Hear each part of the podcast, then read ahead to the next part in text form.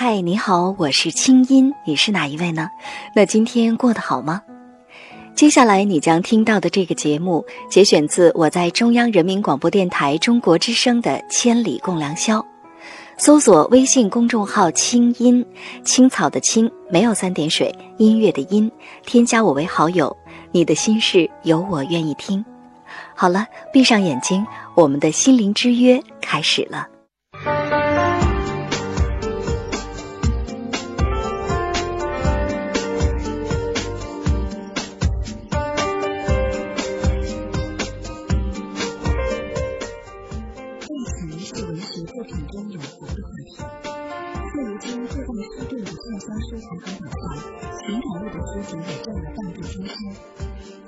世界里最早真的有专家和教练，我们该如何判断情感畅销书持续的高烧？你认为真正对读者有益的情感类书籍应该具备哪些特点？今晚千里共良宵，立夏读书，我们请到心理中心张工，一起来欢迎收看情感类书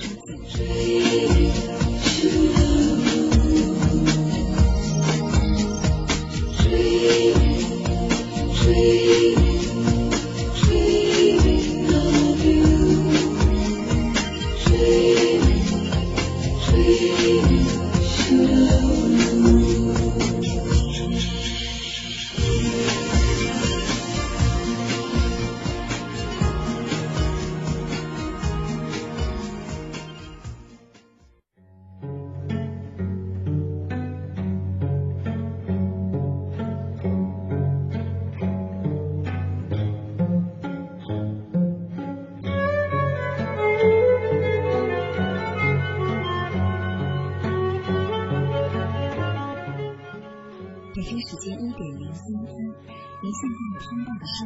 首都北京这里是中央人民广播电台中国之声正在为您直播的千里万人新节目我是今晚的主持人心音。今天晚上我的话题来说一说情感类书籍那大家现在可以继续的参与进来首先用户拿起手机先输入并写字母 sb 然后加上你最想说的话发送到幺零六六九五零零幺六八。本次资费每条是零点五元不含通讯费。如果您正在网上，可以登录三 w 点清音点 net、东广论坛或者是中国之声和新浪的官方微博。现在已经是午夜深眠时分了，假如你是开着外放式的收音机在听节目，建议你把音乐调小，以免影响他人休息。假如说你是戴着耳机在听，那你尽量把音量调小，这样可以保护你的听力。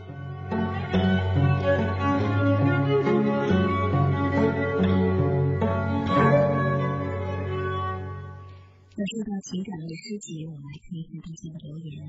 那现在在我和汪斌的手上啊，都有导播说明送进来的大家这个此时此刻对情感类书籍的一些看法，我们来选读一下给大家听一听。这位网友叫伤心的眼泪二六二七零五三八三五，他说每样东西呢都是有两面性的，现在很多书都是不可信的。每一本书都有它的特点，情感类书籍在不同的人身上其实是不一样的。有的会因为书中的一个观点而把一对情侣靠得更近，也会因为这个观点而拆散一对情侣。嗯，不知道是不是书真的有这么大的威力哈？所以在这呢也是验证了之前我和汪斌提到的任何一本书，其实你只把它当做是一面镜子。把它当做是作者跟你的一个观点的分享就好了，它一定不是真理，只是自己的道理。对啊，所以如果我们翻开一本情感书，里边过多的出现了下面这三个词，必须、应该和一定，那就要小心了。因为不光是爱情无绝对啊，世间任何问题都没有绝对性，因为每个人每个爱情都是如此不同。所以看到有网友叫菩提树人，他说，刚刚步入恋爱的我，却还是很迷茫，不知道因为什么，也许是不适应吧。我很少读情感类的书籍，看的更多的是经济和金融型的书籍。我想每个人都有一段只属于自己的情感文字吧。最后问到了青音姐，不过我倒想回应她两句哈。我觉得刚步入恋爱的人呢，也很有必要去读一下有关情感、有关如何恋爱的书籍。我记得我的感觉是，你没有经验的时候读书呢，只是一些概念，只是一些种子，也许你还不知道他们说的是什么。但是带着这样的种子。和带领进入爱情。当你有了实践经历以后，你会逐渐的悟到，原来感情还是需要理智去指引的。在这样的指引下爱情呢，可能会更有觉察，有更多收获。嗯，说的没错。继续来看啊，这个朋友叫绿色明彩，他说，情感书籍的畅销是因为人们对爱情充满希望，而书籍当中写的大多数是童话般的爱情，让人看过之后很向往。这也可能是此类书籍畅销的原因吧。我觉得此类书籍具有指导意义会更好，不要让人们羡慕书中的主人公，而是学习主人公之间是如何诠释爱情的。书终归是书，源于生活而高于生活，我很想回到现实。我想这位朋友说的不只是情感类畅销书了，说的也是一些情感类的小说。对，也是作品。对，因为说到这儿呢，可能我觉得我作为一个学文科的学生会有点这个不合格哈。其实我从小到大基本上不怎么看情感类的小说，我会觉得好像小说呢离生活比较远。对，就像现在很多朋友去我家看到我在书架上摆的更多的都是哲学、呃心理学。我其实很早很早之前就对哲学非常的感兴趣，对那些相对看上去挺枯燥的东西感兴趣。所以呢，假如说，嗯，收音机前有一些年轻的朋友，还是，嗯，在很年轻的时候就开始看文学类的小说的作品，尤其是一些流行的网络小说。那到了年纪可能很大的时候，还是沉迷于小说当中的那种情感的话。我想可能要小心的是不是自己在现实的世界当中，在自己的爱情的世界里，你的作为太少，所以你的想象才太多。我觉得有很多朋友们都是看着琼瑶阿姨的书长大的，还有很多人就说，哎呀，被琼瑶阿姨害惨了。原来从小认为信誓旦旦存在的爱情，在现实中又是那么的不可思议。倒不是说陈阿姨真的能够害我们，而是我想像欣欣所。说的，我们要分清楚文学作品和现实生活的区别在哪。有梦想是重要的，但是能够接受现实的不完美，能够接受彼此的不完美，同时朝着梦想努力，可能是更重要的。对，所以很欣赏这位朋友的态度。对，看到有个叫陈奕喜安琪儿的网友，他说：“其实吧，我觉得爱情没有定义，每个人都有每个人的理解。现在情感畅销书的持续发烧，也许是因为大家都想了解一下。”别人对感情究竟是如何理解的，或者是有没有需要注意的地方之类？每个感情故事都不一样，而这份情感，每个人都需要的。一百个爱情故事，可能有一百个理解。啊，我很同意你的观点，就是爱情的定义真的，我也经常在情感节目中被问及，您觉得什么叫爱情？我们在解完这个定义之后，跟大家聊完以后，我会发现，其实这个定义真的不适合所有的人。啊，人们因为什么走进爱情，或者因为什么留在爱情里，可能每个人原因都不同。但重要的是找到你的理解，去沟通他的对爱情理解，最终达到你们共同的理解，这可能才是爱情最重要的部分。对，那么如何判断这个情感类的书籍到底是好还是不好，是不是适合你？我觉得这个朋友这条微博哈可以嗯还一起分享，很有道理。他叫于海铁，他说，我觉得真正满意的情感类书籍应该具备的特点就是博爱、无私奉献，就是无声胜有声的那种心理活动的过程。也就是说，让你读了回味无穷，同时内心形成一股强大的无形的爱。我特别能理解他说的这种感受哈，就是我们看到有些情感类书籍呢，看完之后让人产生了恨，啊，让人觉得说哦，原来。这个我需要很多的心机，需要一些技巧，需要一些聪明，我才能把对方拿下。那么我想，假如说你读完这本书是这种感觉的话，你可能这本书不太好啊，或者这个作者站的角度和利益呢，确实不够高。那么假如说你看完这本书，就像这位朋友说的，你是感受到爱，更加的相信爱，更加的想要用力去爱。只是这本书当中让你看到了心理活动的过程的话，那可能这就是一本非常有益的情感的书籍了。谢谢这位朋友的分享。对啊，我也觉得是。其实有些情感的书让我们觉得他在告诉读者如何去设局，设局的目的呢是要赢过对方。但我觉得凡是要赢过对方的关系呢，最终两个人肯定都是输的，因为没有人甘心在关系里总是扮演这个输家的角色。所以我觉得您说的很对哈，教人付出，教人学会爱。我看到有一个叫乱世幽默的网友，他说，情感的书籍似乎充斥着太多教条主义，爱情啊还是顺其自然的好。大学里我遇到这样的姑娘，你说我按照书上说的做呢，还是争取自己的努力呢？书毕竟是书，尽信书则不如无书。我同意你最后的结论，但是我觉得爱情不能完全顺其自然。我看到有一个对爱情有伤害的信念，就是好的爱情就是不用做什么，等着他自然就可以了。但实际上，你会去问那些真正的感情、婚姻经营好的人，他们一定做了很多。后边的努力，而不是简单的顺其自然。嗯，没错。嗯，继续来看这位朋友，他叫半神没有时光机。他说，爱情是人类对美好生活的一种向往。情感类文学作品的畅销呢，多少也反映出了现代人在情感方面的某种缺失，所以需要在一些情感文字当中寻找一些慰藉。而现在，某些所谓的情感专家就趁此大放厥词，写一些情感方面的最深的书。毫无疑问，这些东西不过只是些文字垃圾罢了。看得我现在心惊肉跳哈！希望呃我们的文字呢不会是被你看作是垃圾。其实更多的呃，就像我刚才说的，还是一种分享哈。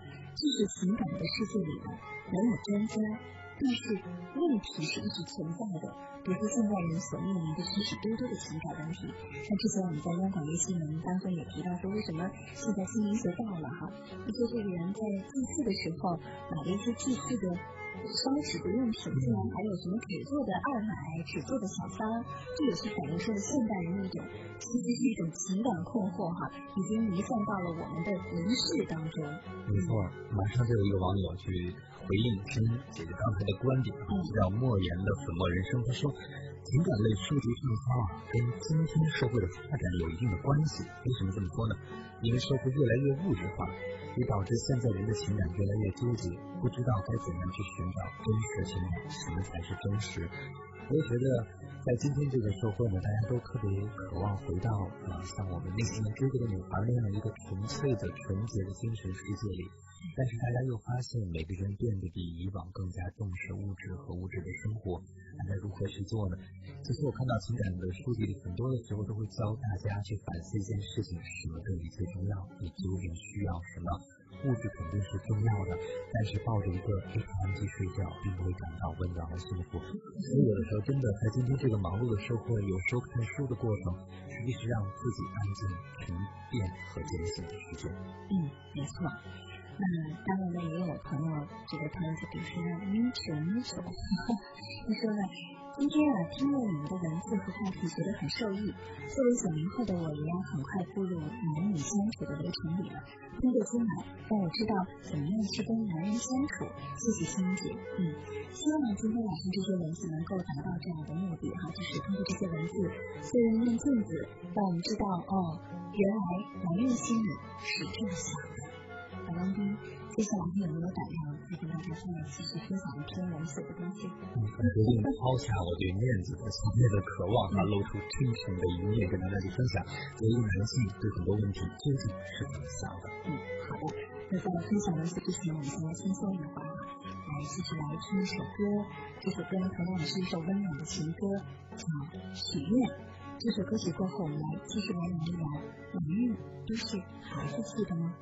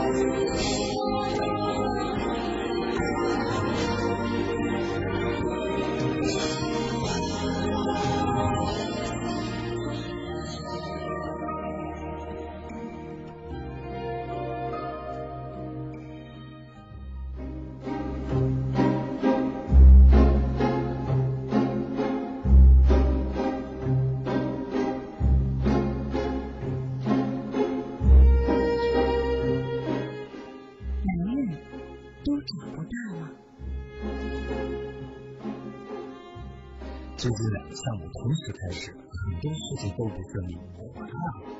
每天回来都烦的要死，最爽就是上网玩会游戏了。顺便问候小何老胖，一会儿网上见。天哪！我开始怀疑我的眼光，他怎么是这样一个不思进取的男人呢？我每天回到家里都是在网上趴着玩游戏。他们会说散散步，做点对身心健康、积极有益的事情不好吗？我给他买一双跑鞋，明天我要跟他出去跑步。我人家又不乐意了，说累死了，怎么还能玩那么久的游戏？明显是不，明显是觉得我不陪他，还威胁给我断网，怎么办？这可是我人生唯一的乐趣啊！我真是不能接受他这副死样子，感觉我像是在管教一个善良疼你的小孩子。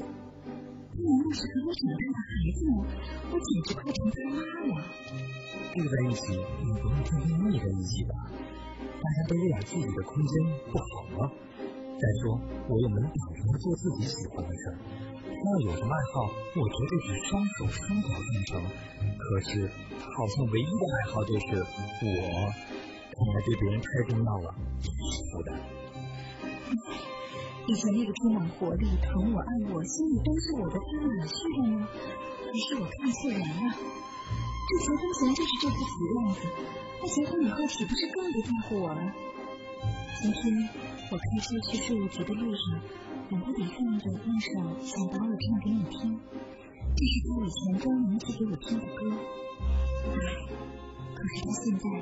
就跟小孩似的，估计只想唱着游戏机听了吧。我的眼睛都红了。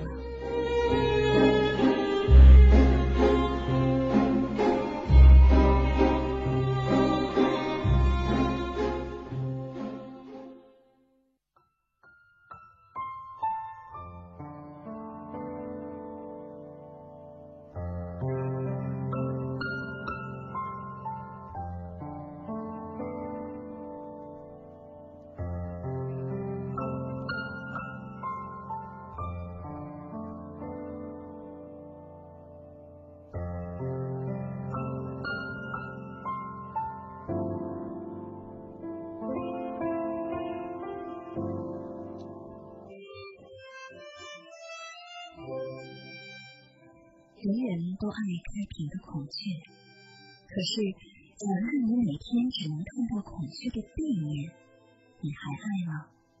想三秒再回答。女人们在选择恋爱对象的最初，会把风度翩翩的外表、气贯山河的上进心和不俗的工作业绩，作为考量男人是否能成为自己生活好搭档的标准。可是。一起进入生活才发现，男人的上进心是给老板的，业绩是给公司的，外表是给公司里同事的，而不修边幅、贪玩懒惰、得过且过，才是留着跟身边的女人过日子的。对待每一个女人对自己的男人都有过同样一句感慨，那就是他怎么像是没长大呀？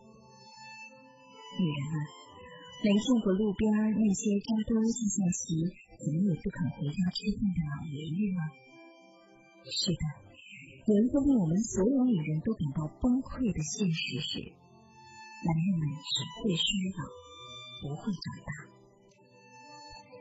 如果说我们跟小孩子一般见识，我们可能从一开始就输了。当他沉溺于电脑游戏当中打打杀杀。两眼放光，不知疲倦的时候，我们一脸杀气或是一脸委屈的出现在他面前，除了手里少了一根擀面杖，我们在他们眼里跟二比小新那个只会咆哮的妈妈别无二致。当他们跟哥们出去踢球打牌，玩得不见人影的时候，我们的一通几次一通的电话，其实比午夜森林还让他们闹心。每个男人心里。都住着一个小男孩，男人需要女人，其实就是需要一个能真心实意对他心里的小男孩好的小伙伴。这个小伙伴不能只像个黑脸妈妈，那样他感觉太受约束；也不能只像个鼻涕妹妹，也会太粘人。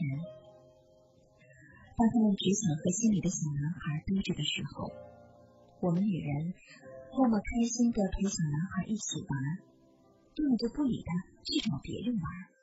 小伙伴们通常会这样。总之，小伙伴不会不让他玩，更不会非要把他拉到自己认为重要的事情上去。那样做的不是伙伴，那是教练。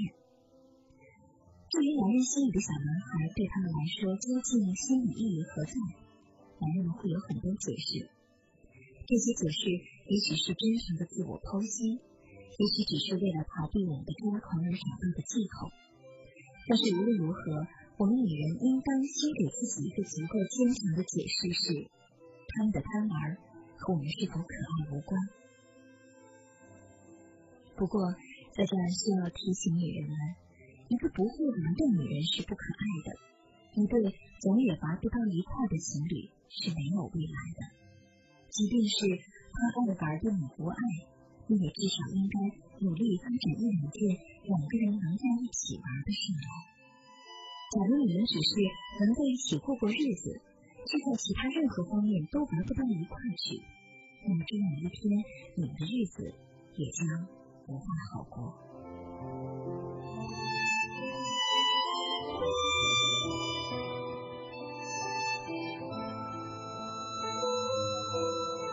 招之即来，挥之即去，只有快乐，没有烦恼，完全无需负责。只要你不厌倦他，他就永远不会威胁分手，更不会耍小脾气。以上等等，可能是每一个男人梦寐以求的爱人。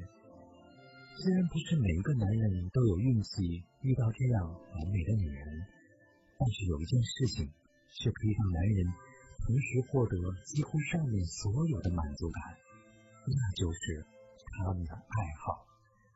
对于男人来说，爱好的重要性其实还远远不止这些。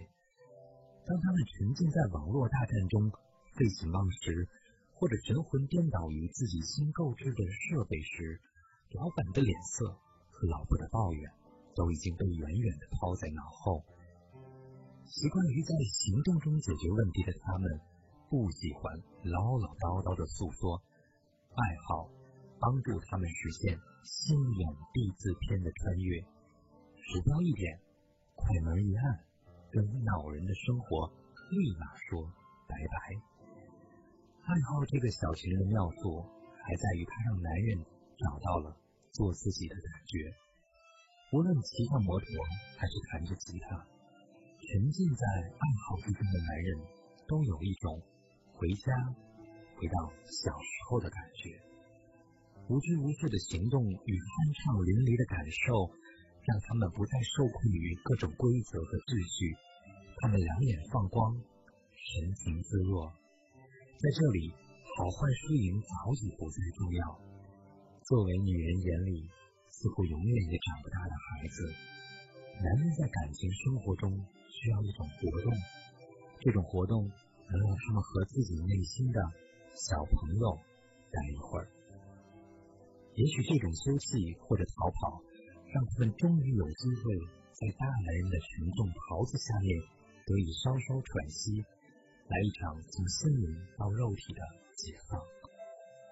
可惜，女人常常不能完全理解男人对爱好的饥渴与依恋。他们通常把它作为自己最大的情敌，争夺他们的注意力。当男人打游戏时浑然忘我，看比赛时不理不睬，玩器材时不眠不休，女人终于也忍不住自己的焦虑了。难道是我的吸引力下降了？莫非他对我不感兴趣了？这种感觉越是强烈，女人对男人的爱好越是嫉妒的抓狂。在相爱的开始，如何让自己爱的女人也爱上自己，无疑是男人最喜欢钻研也最投入的爱好。而当女人被成功的俘获之后，这个爱好就自动消失了。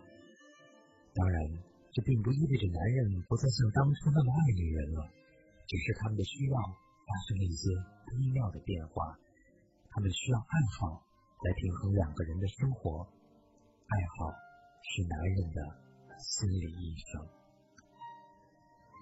不能理解男人的爱好痴迷的女人，通常自己可能都没什么爱好吧？没有爱好的人是危险的，因为如果全部的空闲时间都需要另一半来填满，那该是一个多么不可能完成的任务。难怪这些人总感觉自己被抛弃、被忽略、被无视。其实，打败男人的爱好的方法很简单：知己知彼。百战不殆这句老话在这里依然适用。所以女人，不妨自己也培养一个爱好吧。你会发现，原来这玩意儿比男人有时候还可爱。如果实在找不出自己爱好什么，也不妨好奇一下，尝试下男人的爱好吧。他玩游戏不亦乐乎，你也可以私语呀。没准他饿了，你还想接着玩呢，那就让他也偶尔感受一下。被你的爱好忽略的滋味吧。也许有一天，女人会感谢男人的爱好，它让男人保持生活的热情，让他们释放情绪的垃圾，而并天天臭着脸跟你发牢骚。更别说他还能给你们制造新的话题与快乐。这些爱好就这样一辈子默默抚慰着男人的心，还不要求他跟你离婚，不也是很伟大吗？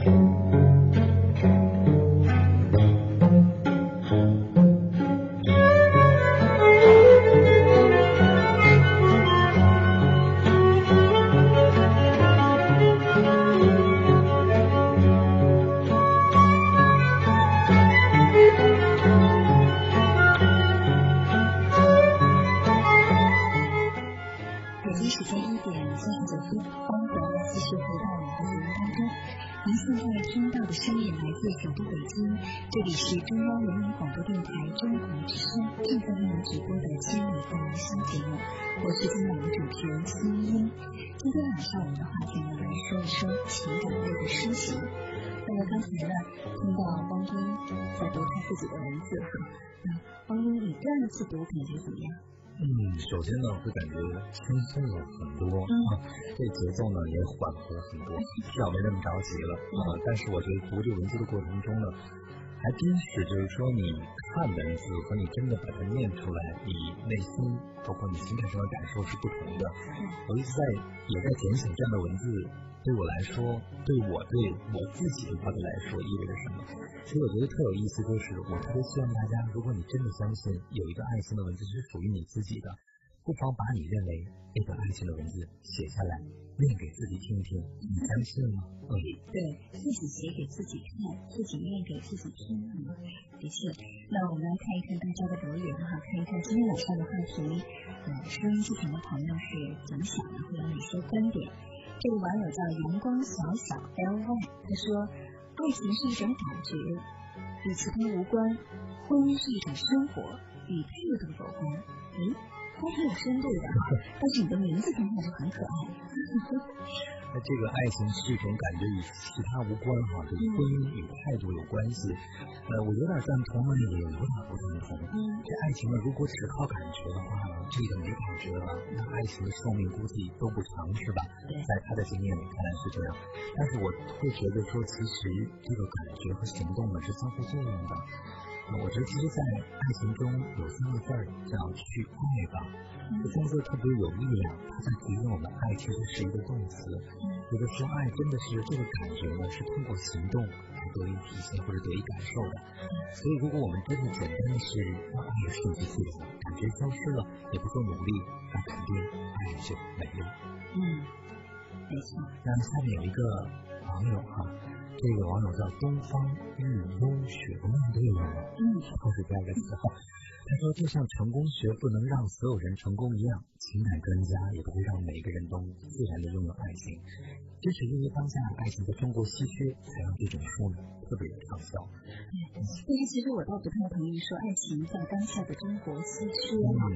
呃，如果说爱情稀缺的话，可能爱情在任何年代都非常的稀缺。但是呢，现在中国人不停的在讨论成功，不停的讨论爱情，是因为我们渴望它，或者说它放在我们现实的生活当中成为每个人的需要。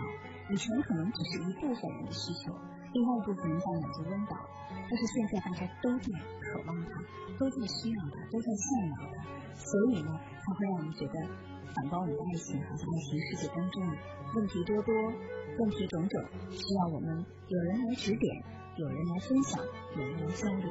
对啊，我觉得金老师说到了，其实今天我们更多的是被唤醒对爱的需要，对爱的渴望。呃，我觉得你说那句话挺有意思啊，成功学不能让所有人都成功，就让我想到了鉴别好的情感类书籍的一个另外一个标准，就是好的情感类书籍能让你看完更自信，而不会更自卑。嗯，是更自信而不是更自卑。来看这位朋友，他叫驴吃了多把糖，这名字很有意思。他说，其实呢，我觉得大家也不要全盘否定情感书籍，有些好的情感书是过来人的经验，有时候对我们是一种安慰。哎，我觉得这个安慰这个词儿用的特别好哈，嗯，就是嗯，我们知道有些。爱情的歌曲，就像刚才我在放歌的时候，我在跟汪斌在交流，我说这些歌啊，今晚上放的歌我都特别喜欢，因为都是一种温暖的调子，好像我把它叫治愈系列的歌曲，让我听上去心里觉得很舒畅，仿佛是心里充满阳光。其实这也是一种安慰，就是当我们的情感可能不那么顺利的时候，有的时候看一看情感类的书籍，它除了能当做镜子，能让我们照见自己在爱情世界里的遗憾和缺失之外呢？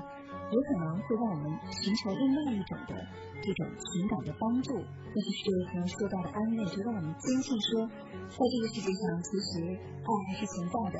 可能尽管我们失恋了，但是假如幸福的爱情我们能好好的经营的话，我们是能够收获它的。因为你看，有人不就是这么美美的、暖暖的在爱着吗？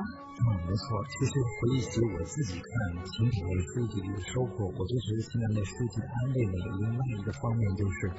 当你看到了情感中的波折和痛苦不是只有你经历，其实情感发展到某一个阶段共同的经历，或者你看到在某个情感书中的故事比你所经历的还要难过，还要困难千百倍的时候，从某个角度也是有安慰，它让你知道你有勇气，也有能力去面对你的困难。对，说到这，我想起来我的一个朋友跟我交流的一个真实的体会，他说有一段时间他失恋了，情绪特别不好。于是他就买了某位作家的情感畅销书来看，因为那本书当中啊都是例子哈，全是一些事例。你一上来就看到，哎呀，这么多人在情感上受过这么多的伤害，每个人的伤害都比自己的级别段位要高得多，于是心里就平复多了，觉得说，嗯，其实我这点伤害没什么，我大可不必天天不洗脸、不刷牙、不吃饭、不上班，其实哭一哭也就过去了。会发现说，哦，原来情感里的闪失。每一个人在成熟的过程当中，可能或多或少都会遇到，没遇到那叫你运气太好，或者叫你实在是人生经验太少哈。遇到一些已经长大了，其实没什么。我看到很多在情感的伤痛中不想走出来的朋友，都有一个特点，就是老觉得自己所经历的情感的伤害或者失去是独一无二的，是别人永远不可理解的。对。呃，其实成长就意味着你知道，其实你的痛苦不是独一无二的，别人也有类似痛苦，因为这样我们可以。彼此慰藉。看到有位网友叫幻笔与一读，他说面对情感，无论亲情、爱情还是友情，都是那么美好。也许正因为美好，才会失去，失去后才伤心。其实我们伤心的并不是情感本身，而是失去了爱或者被爱的习惯。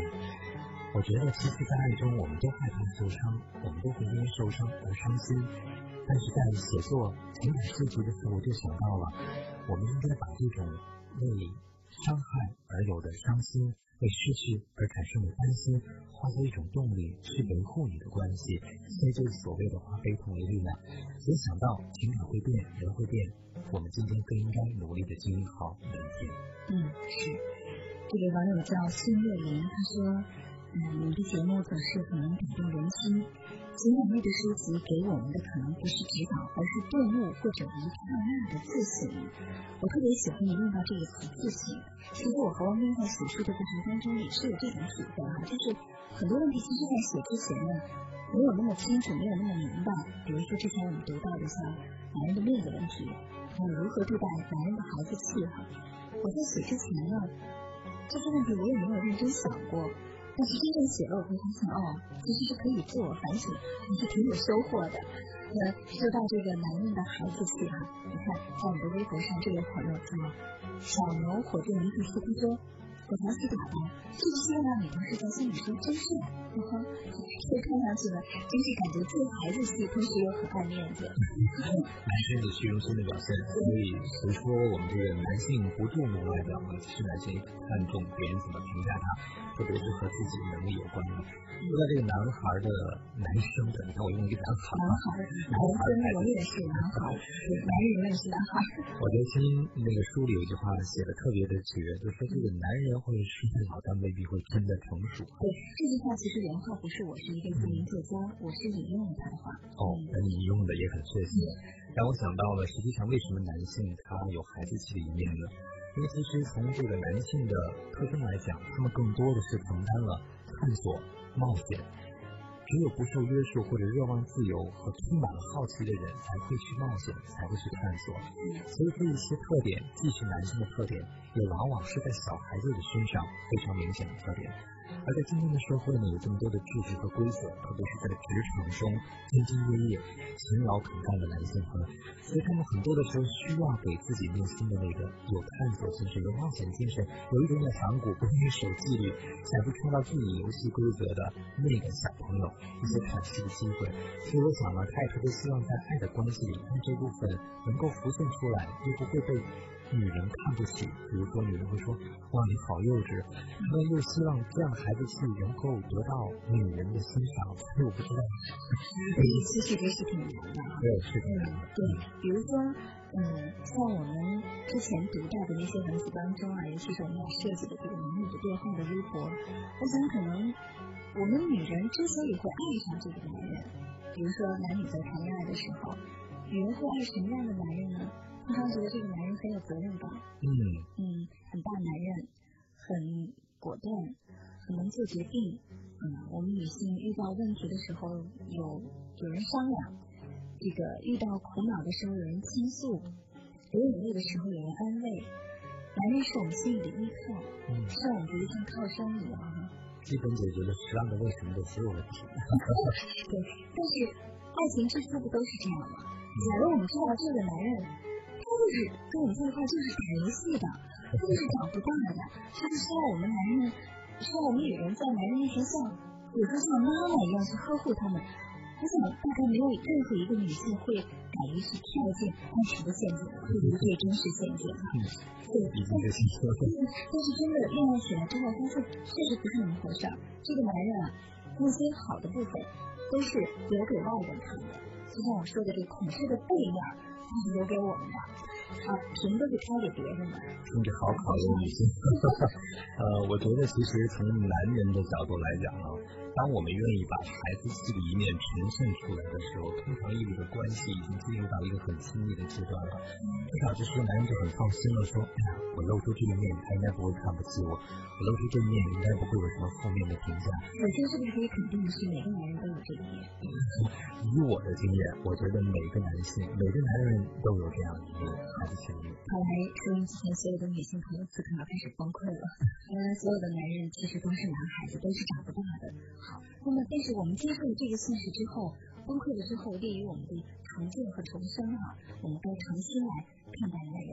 那男人的孩子气，比如说啊，杂志上我们在书中提到的，那么男人就是特别贪玩儿，嗯，有的时候呢就是长不大，甚至有的时候就是表现出你们特别孩子气的那一面在我们面前。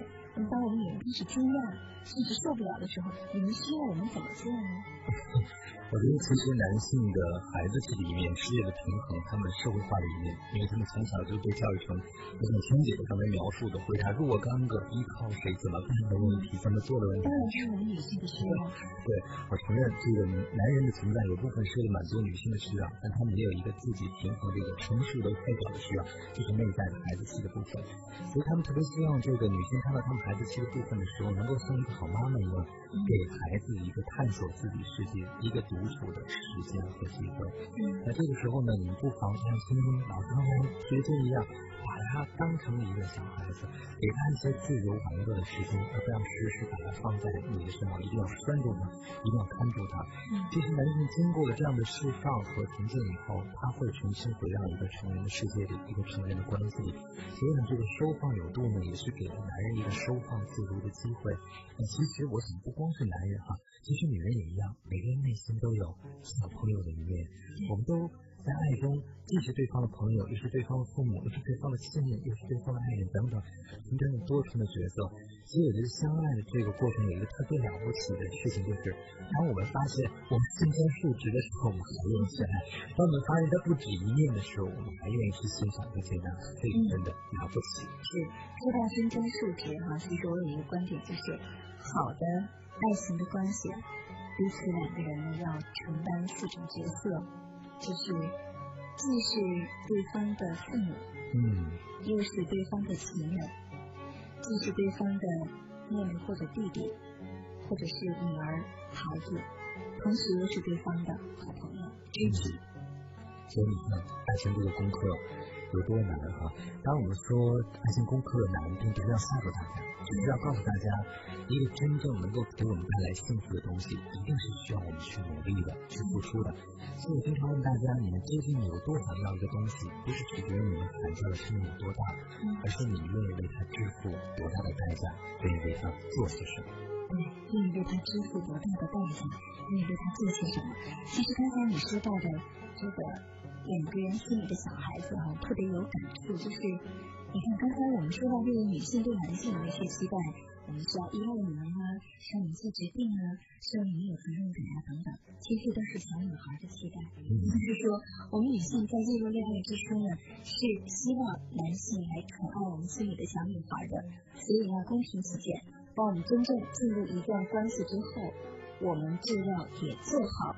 宠爱他的心里的小男孩的准备，只有当我们做好了这些准备，而不是看到他的孩子面就崩溃的时候，我们的这个真正的爱情才能到来。嗯，我有看到有一个呃研究情感的专家，他就说了一句话，他说这个情感到了最默契的阶段，大家就有一个共识，我们轮流做大人，轮流做孩子。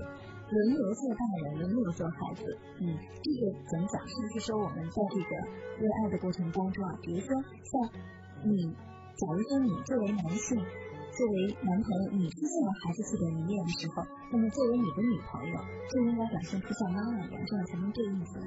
但是，同样你是小孩，两人就稚气，这不过嘛。就是听刚才讲的四种角色的双人舞哈，当我们男人表现出孩子气的一面的时候，女性能够表现出接纳、宽容、善于欣赏的一面；当女性表达出孩子气的一面的时候，男性可以稳重的、包容的态度去。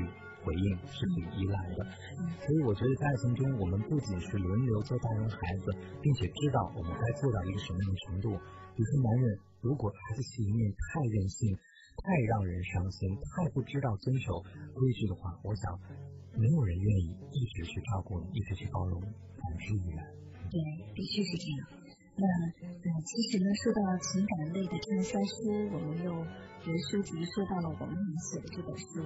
然后在书中呢，我们读了呃我们俩写的文章当中的两个部分哈，其实是作为一面镜子来跟大家分享一下我们对情感世界里的一些观点。你说到男人的面子，男人的孩子是，我刚才在旁边说话的时候在疯狂的找微博哈，我其实是想找到这么一条微博，就是刚才我看到之后呢就从眼皮底下溜过去了，但是现在我找到了，我把它念出来，特别感人。这条微博的主人叫会跳舞的大头皮靴，他说：“金子你好。”老爸每次出门，老妈都会为他擦皮鞋，而且呢，这个鞋还穿在爸爸脚上。爸爸不说话，就低着头总是笑。妈妈也不说话，就一边擦鞋，一边会深情的瞥一眼老爸。他们的爱虽然不刻骨铭心，但是我看得出来，他们彼此都爱着对方。祝爸妈永远幸福。这真是一个智慧的女性，一个了不起的妈妈哈，就是在和。父亲在和这个异性互动的过程当中，他忠实的做好了自己，既是女人，同时又是妈妈的这样的角色，既照顾了丈夫的面子，同时呢又照顾了他的孩子气。我想，可能当爸爸当时在低着头在享受妈妈给他擦鞋的这个过程当中，一定像孩子一样表现的特别乖，而且特别的深情。我想，这也就是我们在书中，或者说我们俩在节目当中这么多年哈，在反反复复跟大家聊到爱情的话题的时候提到的一个观点：如果爱他的话，那么就请珍惜他心里的那些人性当中不够完美的部分，陪他一起长大。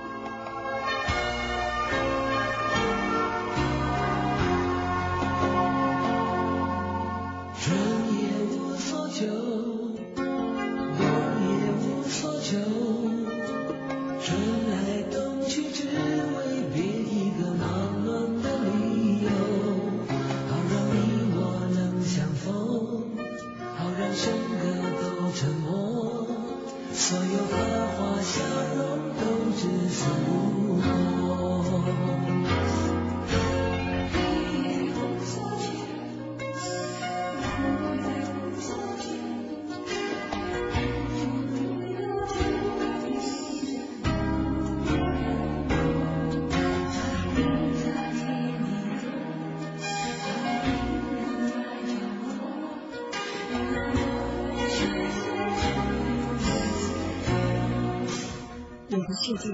只有你最懂，这是我特别喜欢的一首歌，也非常的温馨。我们节目最后送给大家。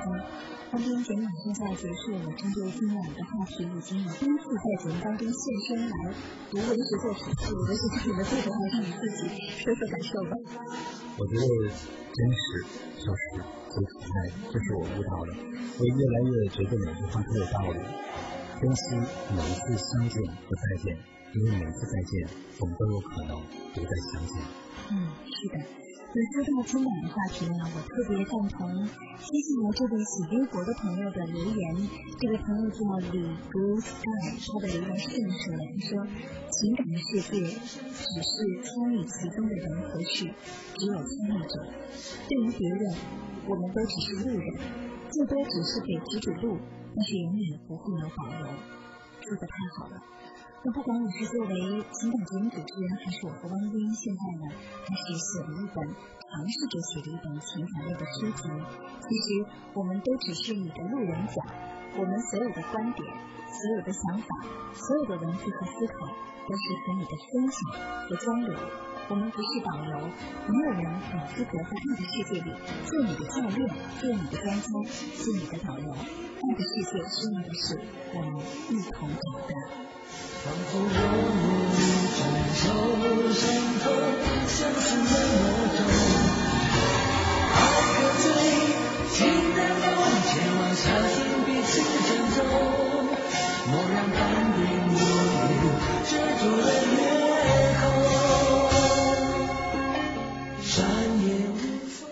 北京时间一点五十九分，本期节目就到这里。编辑主持新音，导播钟明，我们在首都北京，谢谢大家陪伴我们到这里。下次跟你见面的时间是下周三的晚间周四的凌晨，我们下周再会。以上内容由清音工作室为大家编辑呈现。想要更多了解我的节目，可以登录爱奇艺搜索“听清音”。好了，祝你好心情，我们下次见。